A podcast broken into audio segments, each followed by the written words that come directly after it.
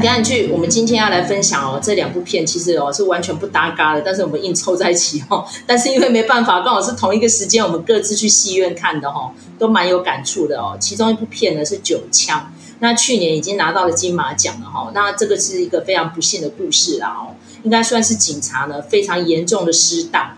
那再加上因为后续哦有一些绵延出来的一些。呃，求偿的动作到现在，我觉得都还是没有真正的平反哦，这看得让人非常的唏嘘哦。这个由卢卡来分享。那第二段呢，是由麦嫂来分享的，因为这一系列我个人都非常的喜欢哦，是私刑教育。那因为私刑教育已经进入到第三集哦，跟前面两集有哪一些显著的不同点哦，就由麦嫂来分享。好，时间先交给卢卡。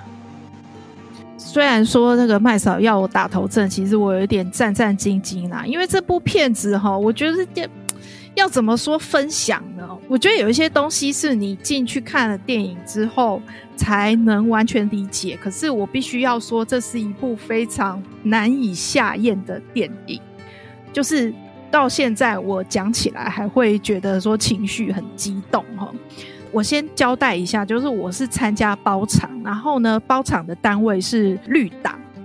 当然后面是为了带出说绿党他们其实针对移工。的一些权益，或者是说这个移工的中介，他可能会有一些相对应的政策出来。那这场呢是导演 Q&A 哈，所以导演有来到现场。那因为放映的时候呢，正好是八尺门的辩护人很热，还在讨论热头的当中哈。那所以其实导演有特别讲。就是呃，因为我们都知道八尺门辩护人，他其实是从那个印尼渔工的呃一些船上喋血事件所改编的嘛，好，然后当然里面也有参考汤英生的案子啦，哈，那所以其实他。到最后讲的东西其实有一点类似哈，有一点接近哈，所以呃，就是导演他是也是有特别提到八尺门辩护人啦哈。那但是呢，我要讲就是说这个九枪，像刚才这个麦嫂已经呃为我们做了一个同整了哈。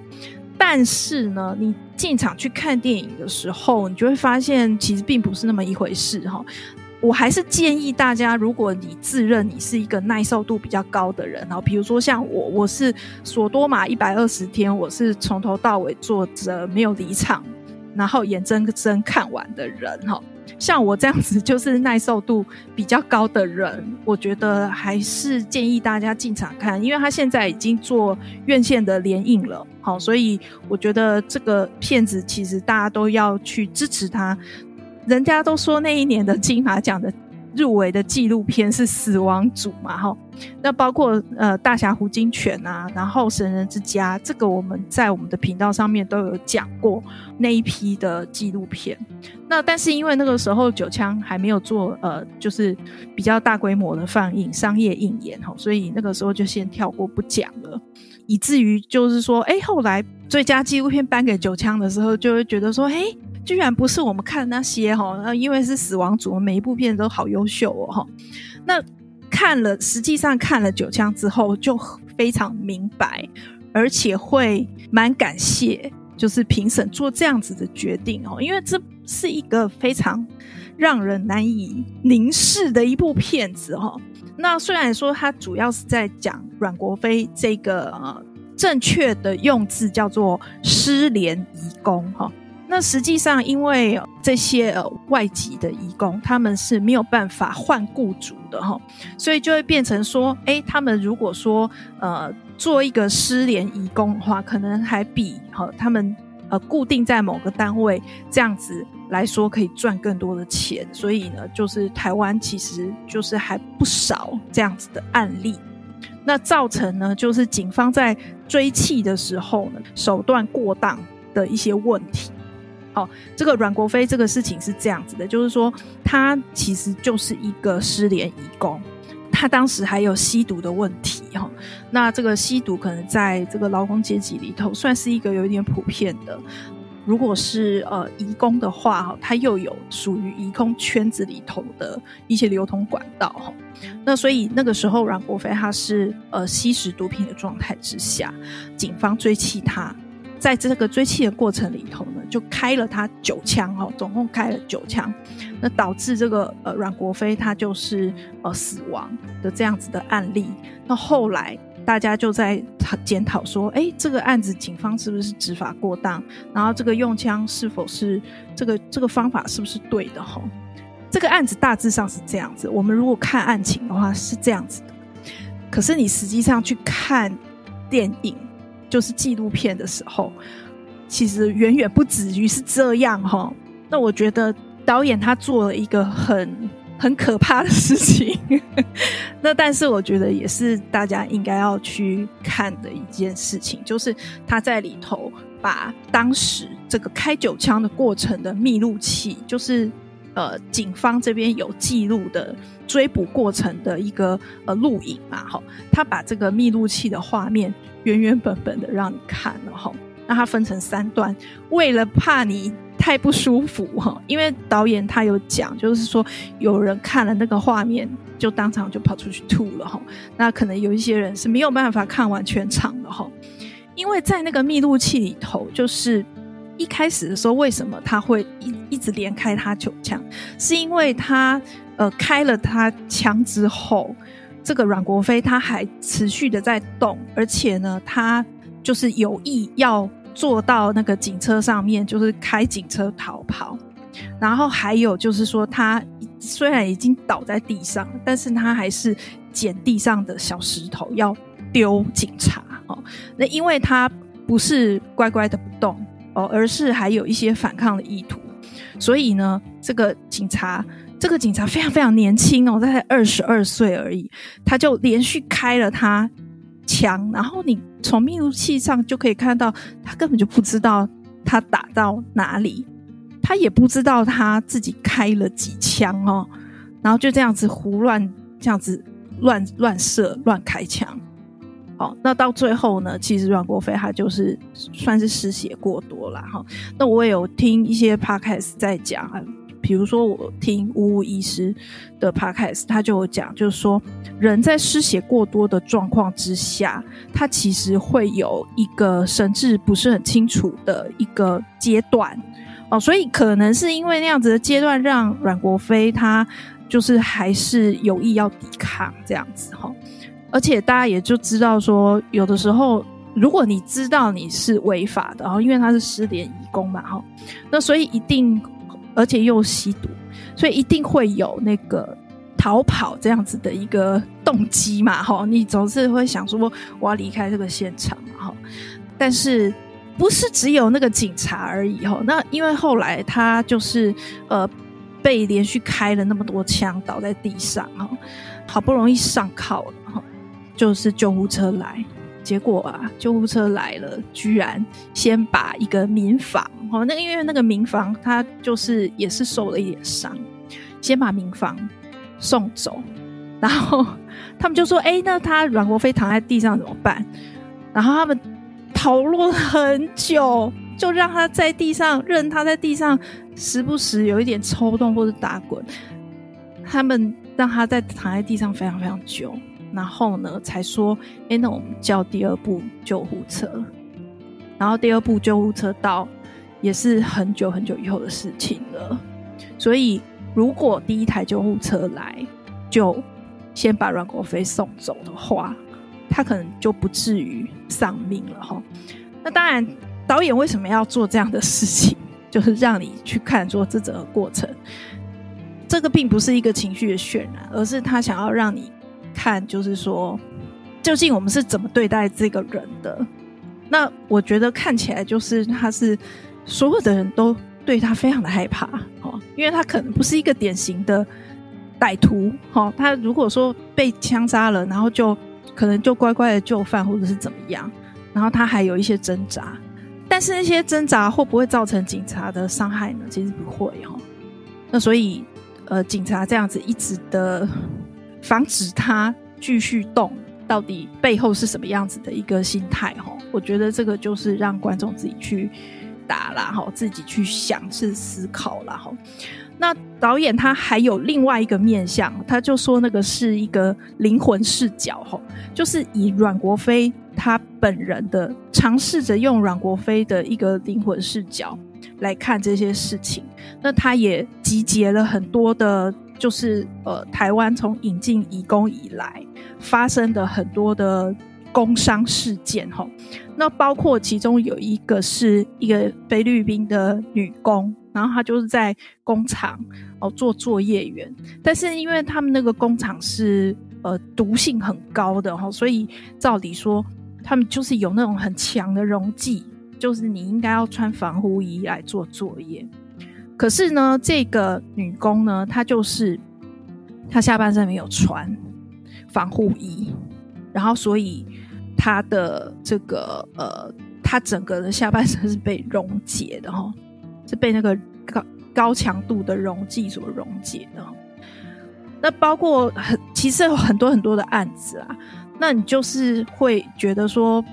我们到底是怎么样对待这些人的哈？他们也是人啊，跟我们一样啊，就是只是国籍不一样而已啊。那没错，他做的是比较出众的工作，可是你至于这样子对待他吗？不让他穿防护衣，那或者是说现场没有任何的急救措施吗？然后甚至就是说有一个呃工厂的大火，才发现说，哎，结果那个现场的铁皮屋居然就是一堆那个外籍移工住在里面。那铁皮屋根本就不应该住人的，为什么还有那么多人住在里面？然后就是都是冤魂呢，一个一个都是冤魂呢。所以我觉得导演那个时候在映后座谈的时候讲得非常的清楚哈。他说呢，这个他作为导演，就是把这些事实呈现出来，那一定会有导演的观点。那到底呃大家？看了之后会采取什么样的行动？这个不是一个导演好可以去决定的，因为现场其实也有很多人说，诶，如果我们想要关心移工的处境的话，哈，到底是应该用什么样的方式去进行？那导演他就是也很坦诚，他就说我只是让你们知道移工的处境是这样子。那每一个人在他的工作岗位都可以各司其职嘛，哈。就是就你的职权范围，你可以做出什么样子的改变，做出什么样子的关系哦。我觉得那个是每个人都不一样的哈。那它里头呢，这个纪录片里头也特别提到了，就是呃，跟其他国家不一样哦，就是说我们的移工的东西哈，整个的流程都是由中介在主导的哦。之前我想讲说没有办法换雇主，其实这也是跟中介有关哦。那所以，其实在这个整个移工的呃，就是这个 SOP 里头，其实中介占的非常非常重的比重。好，那所以呃，其实有很多的弊端啊，我觉得应该是可以大胆的说，那就是弊端，就其实都出现在中介这边。那那个影片里头也有很。有勇气的中介，他就有现身的说啊，就说其实，呃，比如说他们跟这个大公司在谈判的时候，就变成说很多的细节琐碎的事情，好，那甚至可能比较不那么合乎法令的事情，好，都是由中介公司来做，然后到最后呢，呃，就是呃工厂或者是说公司，他只是负责采用。提供他们一个作业环境而已，工作的环境而已，吼。那所以就会变成说，呃，如果有事的话，然后大公司也不用负责，那都是这些呃中介公司在承担。那这些中介公司呢，背后其实他们的老板很多都是政商人士，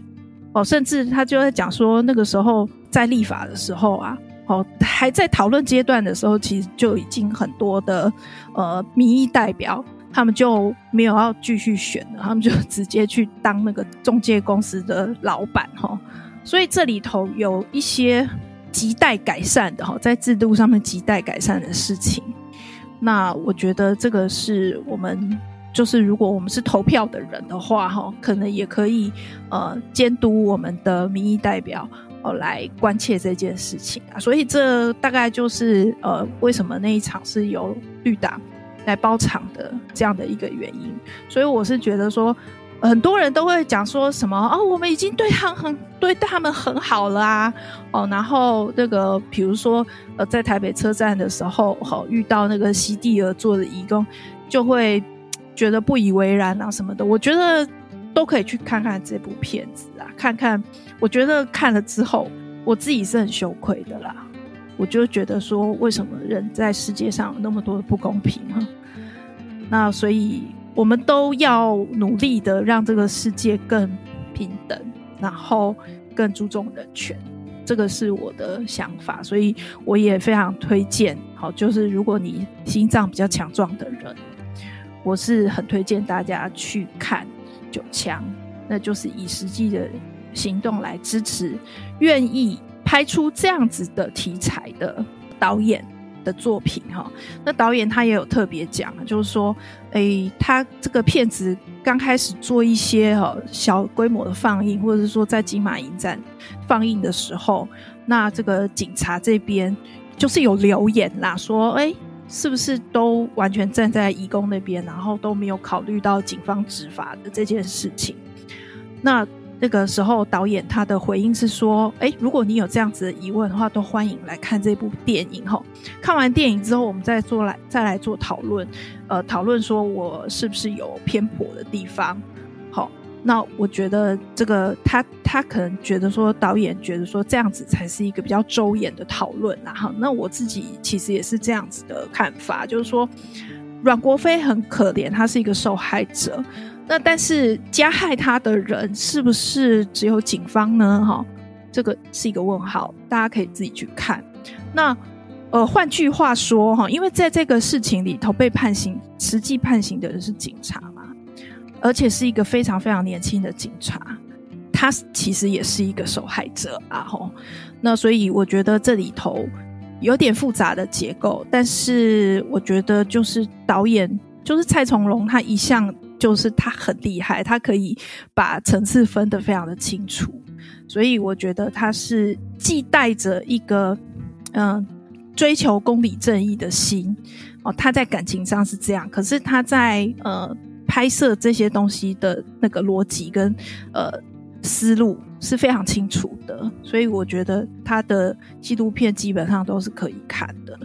所以还是推荐大家来看这部片子齁，呃，尽量进场支持，然后也一起来思考一下哦，关于义工的权益的这样子的一个问题。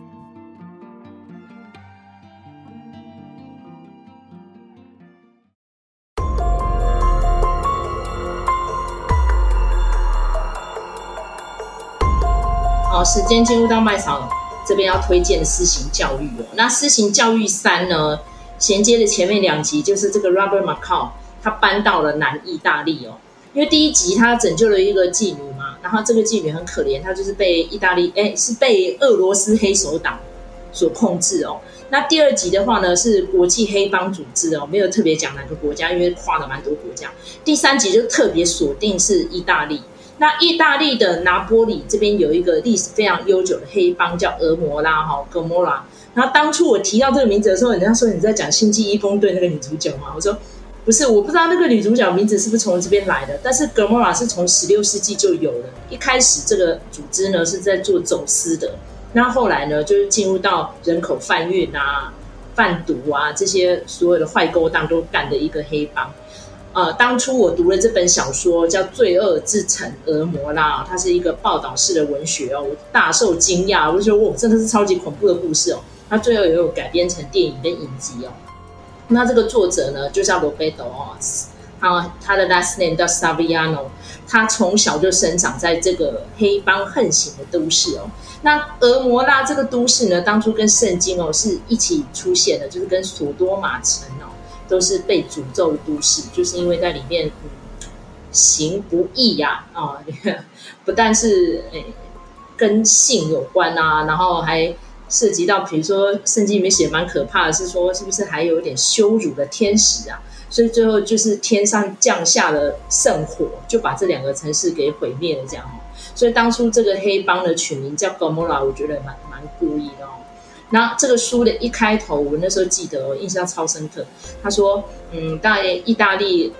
拿波里这个地方有非常多的地下工厂哦，里面有很多童工，然后甚至于呢，就是领着非常低薪的一些女工们哦，他们从哪几个国家来的不知道，但是呢，他们制作出来的精美的衣服哦，可能在一个月后就会出现在安吉丽娜·裘丽走奥斯卡红毯的身上，这样。我说哦，讲的这么猛啊！因为大家知道意大利就是时尚之都嘛，哦，非常多的城市啊，例如说像米兰啊这些地方，他们的丝织品跟他的精品工业都非常厉害。尤其是两年多前我们看的那个 GUCCI 豪门谋杀案嘛，哈，GUCCI 也是意大利的牌子这样子。那俄摩拉很特别的地方就是，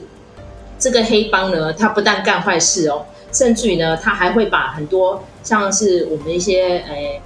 那个人口贩运的一些事情呢，发展到极致哦。然后他们在发展的过程当中呢，甚至于呢，不惜牺牲人命哦。所以这第三集面，我们就可以看到这个丹佐华盛顿扮演的这个 Robert McCall。搬到这个地方本来是想要平静过日子的，没想到他周遭的人呢，一个一个被这个俄摩拉这个非常罪恶的黑帮哦给侵袭，然后呢，他最后就是举出了他的正义的手段哦。什么叫正义手段？快速的在九秒之内把房间里所有人都给干掉，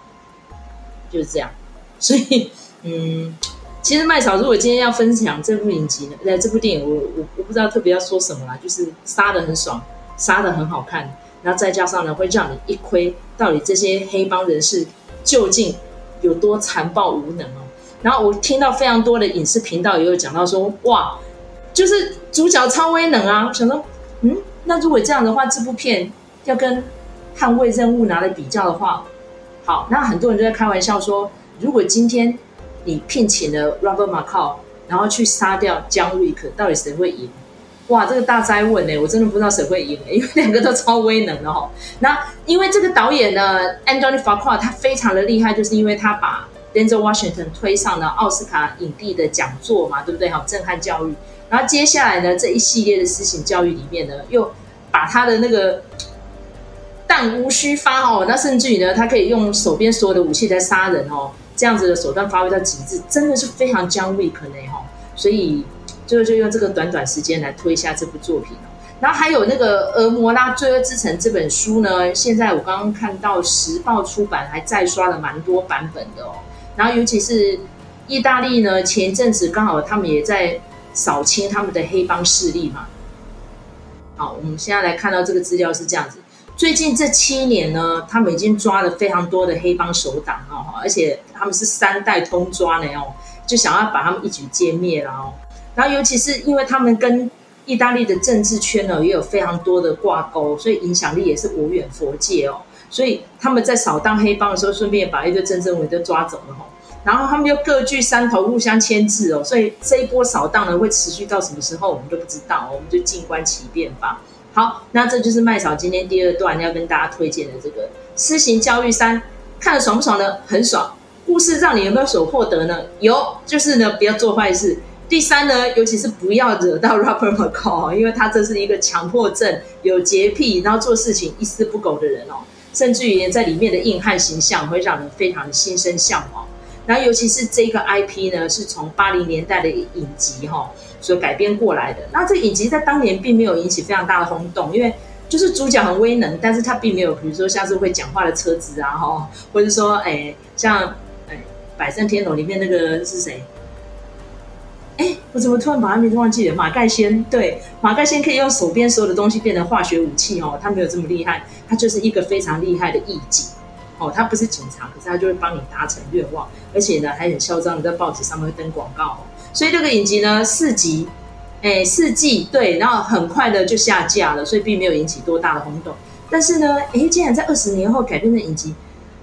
就还性转哦，性转是给谁？Queen Latifah 来演的。好，那 Queen Latifah 演的这个影集，同一个时间呢，Denzel Washington 这个电影又非常的成功，所以呢，好不好看呢？大家进去戏院里面看就知道了。听说这个第三集已经是最后一集的啦。嗯，我个人觉得 Denzel Washington 可能也打动了，七十多岁，所以我跟 Coco 老师在讨论了，接下来会不会由他的弟弟，哎，不是，由他的儿子啦，将 David Washington 来接手呢？但我觉得这个演员的魅力还是差了一大截哦。我个人是真的还蛮希望会有第四集。好，那卢卡有没有要补充？我想要问你说，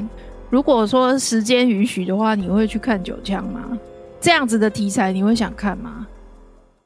可以啊，没有问题啊。但是因为我一直在想说，到底是那个画面会有多恶心，就是一个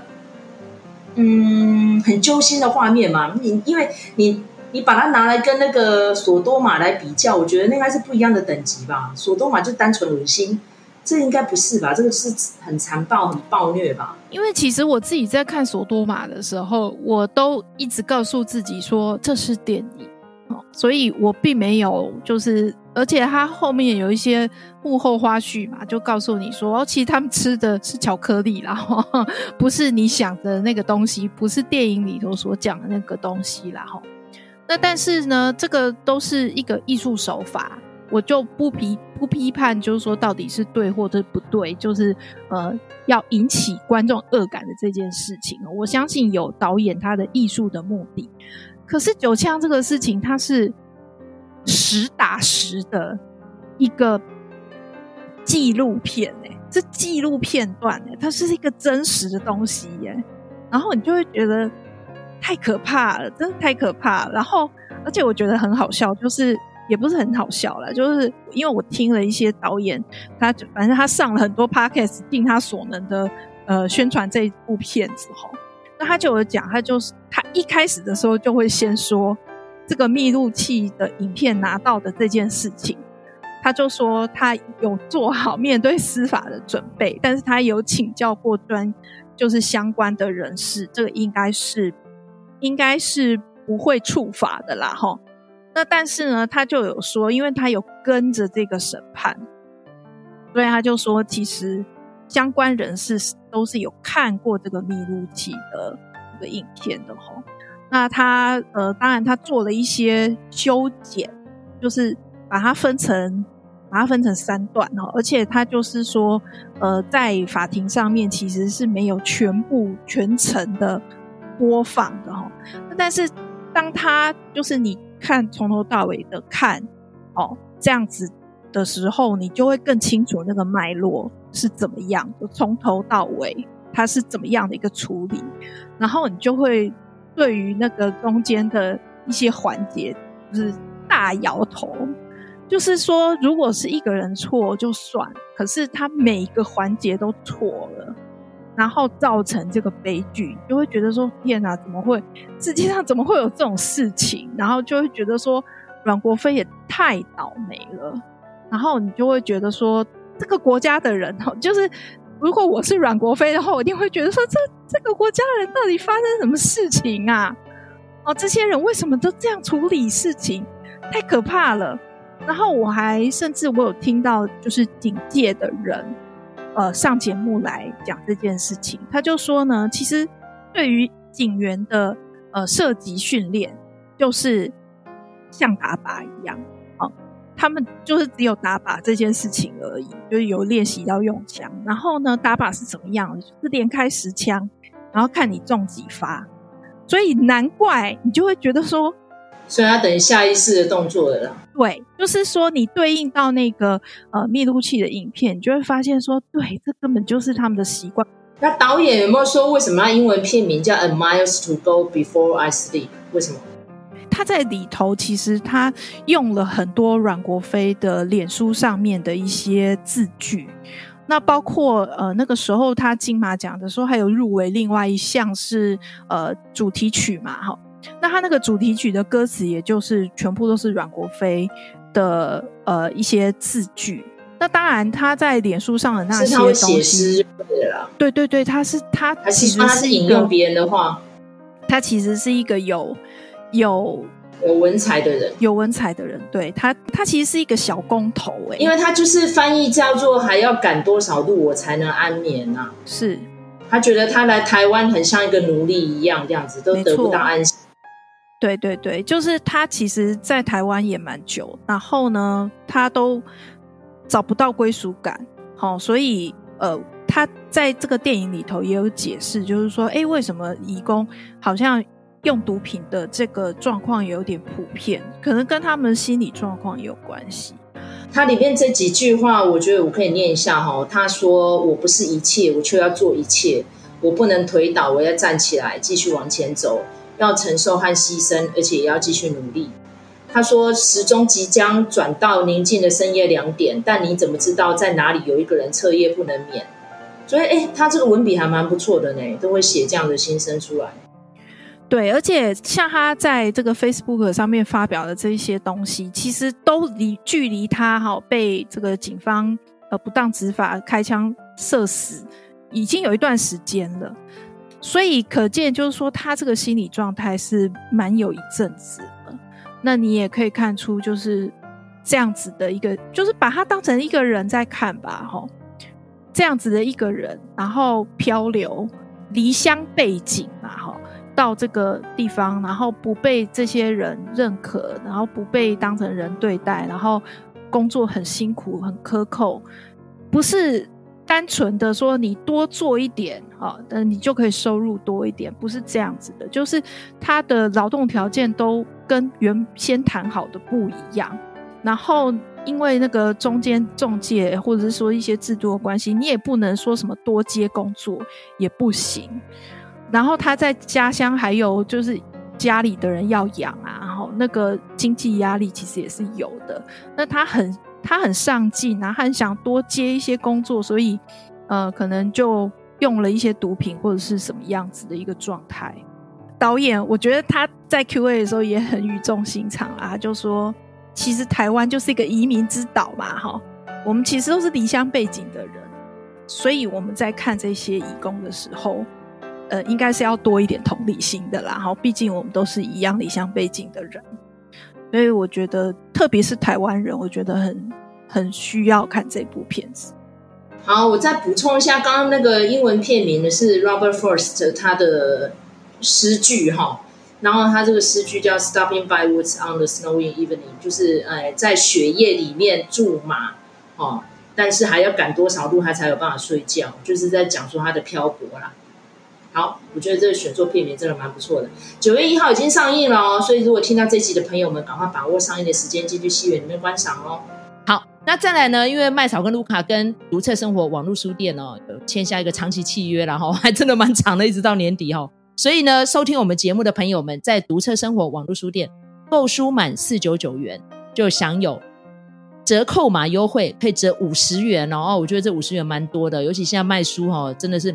很难赚钱呐，哈！那读册生活网络书店呢，已经开业这么久了，还这么辛苦的在卖书，所以请大家哈支持一下。如果听到我们频道的话，要多多支持读册生活网络书店哦，持续耕耘在卖书产业的一个网络书店哦。好，我们下次再见喽，拜拜，拜拜。